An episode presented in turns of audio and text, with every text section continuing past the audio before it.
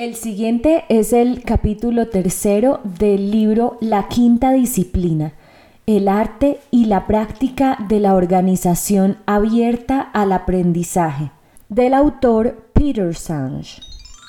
Prisioneros del sistema o prisioneros de nuestro propio pensamiento. Para ver los problemas de aprendizaje en acción, comencemos con un experimento de laboratorio un microcosmos del funcionamiento de las organizaciones reales donde vemos con mayor claridad los efectos de las consecuencias de nuestras decisiones. Por esta razón, a menudo invitamos a la gente a participar en una simulación llamada el juego de la cerveza, desarrollada en los años 60 en la Escuela de Administración Sloan del MIT. Como es una réplica del laboratorio de un ámbito real y no la realidad misma, podemos aislar los problemas y sus causas con mayor nitidez que en las organizaciones reales. Esto revela que los problemas se originan en modos básicos de pensamiento e interacción más que en peculiaridades de la estructura y las políticas de las organizaciones. El juego de la cerveza nos sumerge en un tipo de organización que rara vez se nota, pero que está muy difundido. Un sistema de producción-distribución como los que producen y embarcan bienes comerciales y de consumo en todos los países industrializados. En este caso, es un sistema de producción y distribución de una marca de cerveza, los jugadores de cada posición están en absoluta libertad para tomar cualquier decisión que consideren prudente. La única meta es administrar su puesto de tal modo de maximizar las ganancias. Como ocurre en muchos juegos, el desarrollo de una sesión se puede narrar en forma de historia. Hay tres personajes principales, un minorista, un mayorista y el director de marketing de una fábrica de cerveza. La historia se cuenta desde el punto de vista de cada uno de los jugadores, omitiendo al distribuidor. El minorista.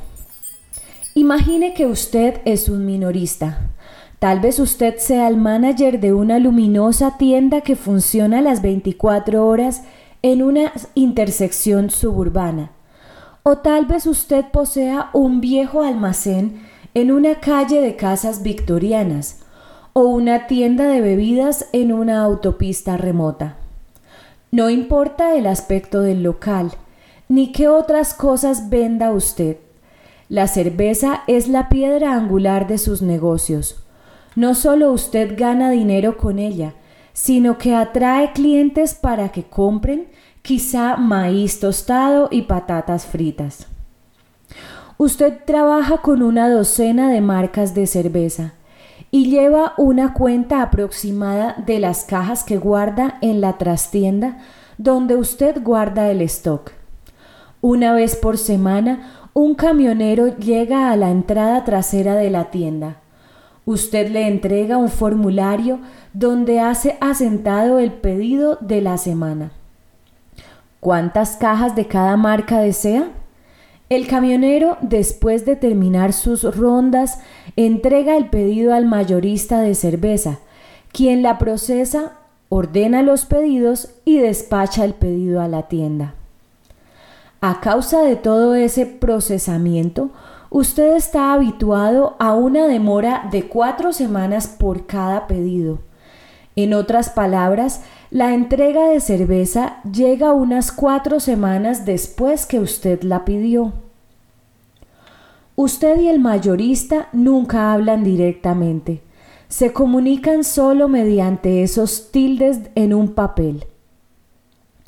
Tal vez usted nunca lo conoció personalmente, solo conoce al camionero.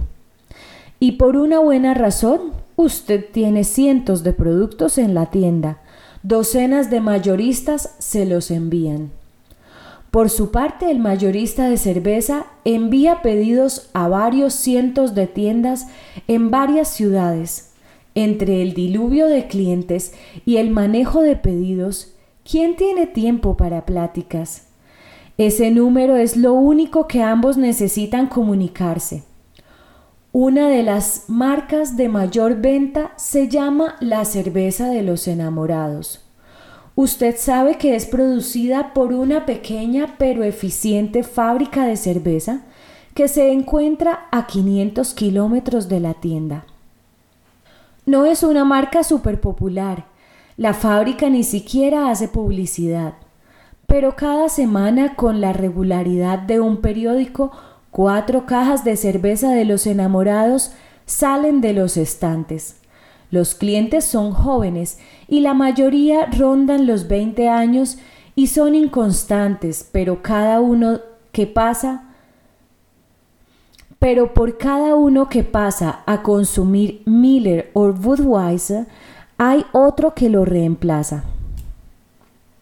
Para cerciorarse de que siempre tiene suficiente cerveza de los enamorados, usted trata de mantener siempre 12 cajas en el depósito.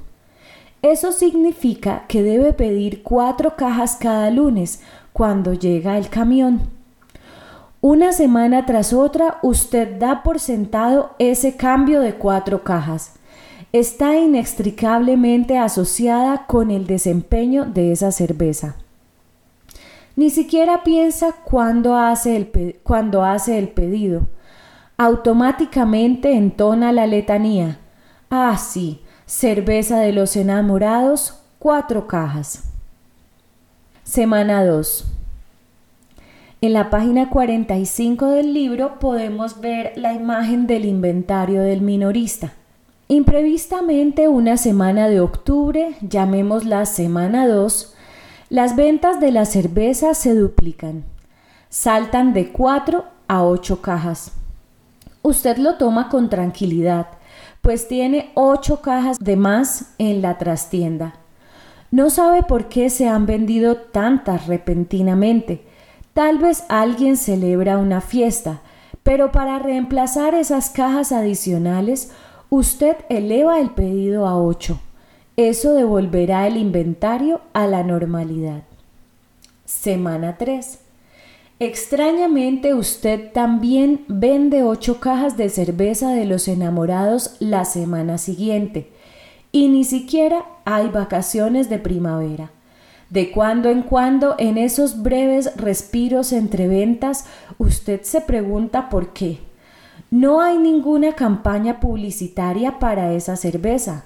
Usted habría recibido un folleto por correo a menos que el folleto se haya perdido o usted lo haya retirado por accidente. O quizás haya una otra razón, pero entra un cliente y usted deja de pensar en ello. Cuando llega el camionero, usted todavía no piensa mucho en la cerveza de los enamorados, pero mira la hoja y ve que esta, que esta vez le trajeron solo cuatro cajas por el pedido que usted presentó hace cuatro semanas. Solo le quedan cuatro cajas en stock, lo cual significa, a menos que haya una merma en las ventas, que esta semana agotará su existencia de cerveza de los enamorados. La prudencia impone un pedido de por lo menos ocho cajas para mantenerse a la par de las ventas.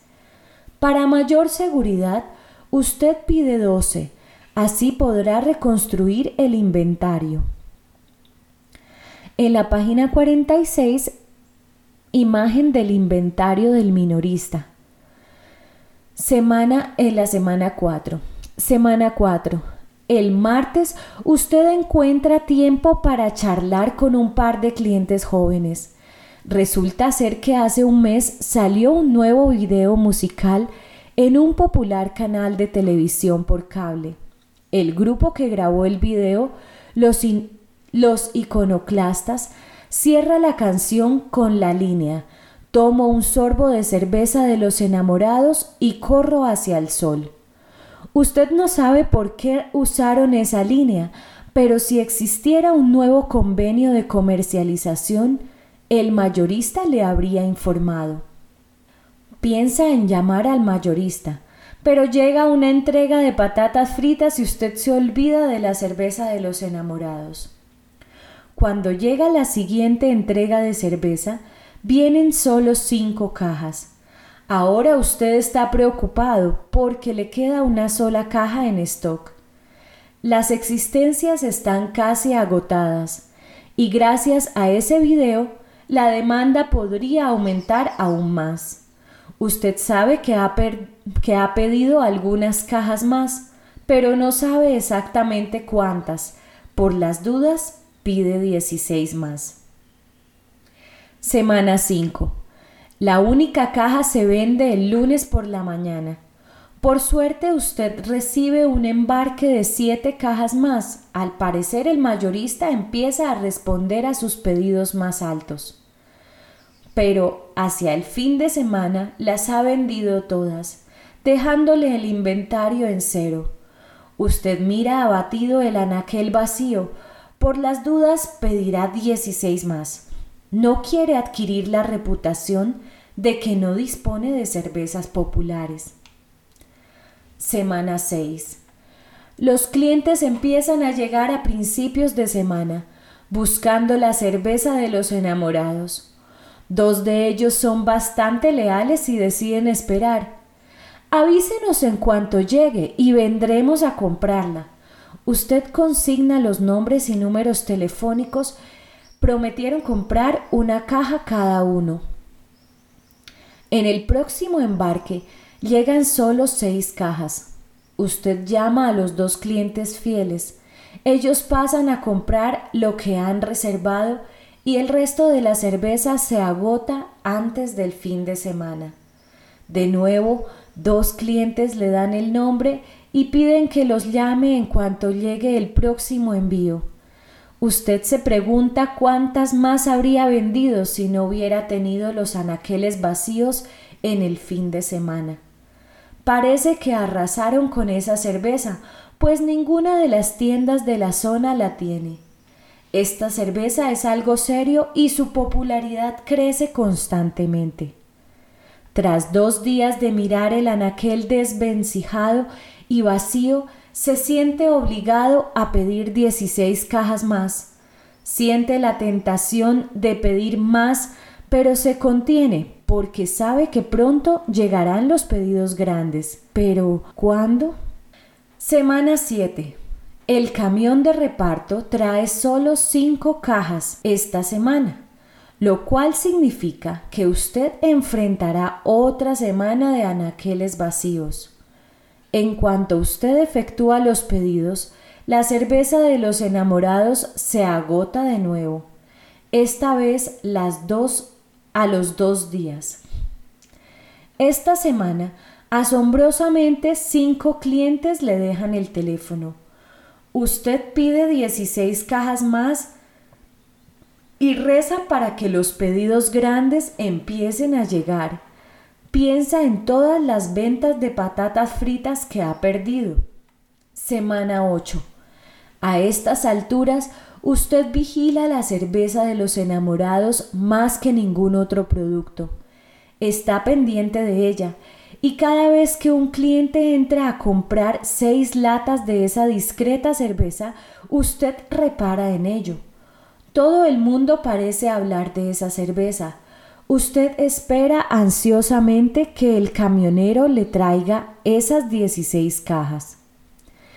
En la página 48 vemos la imagen del inventario de la semana 8, pero le trae solo 5. ¿Cómo? ¿Solo cinco? pregunta usted. Vaya, no sé nada sobre eso, dice el camionero. Supongo que el pedido está demorado. Se las traeré dentro de un par de semanas. ¿Un par de semanas? Cuando usted llame a los clientes de su lista, se quedará sin cervezas antes de vender una sola caja nueva se quedará sin una botella de cerveza de los enamorados durante toda la semana. ¿Qué significará esto para su reputación? Presenta un pedido por 24 cajas más, el doble de lo que pensaba pedir. Se pregunta qué le está haciendo ese mayorista. ¿Acaso ignora que allí tienen un mercado famélico? ¿En qué demonios está pensando?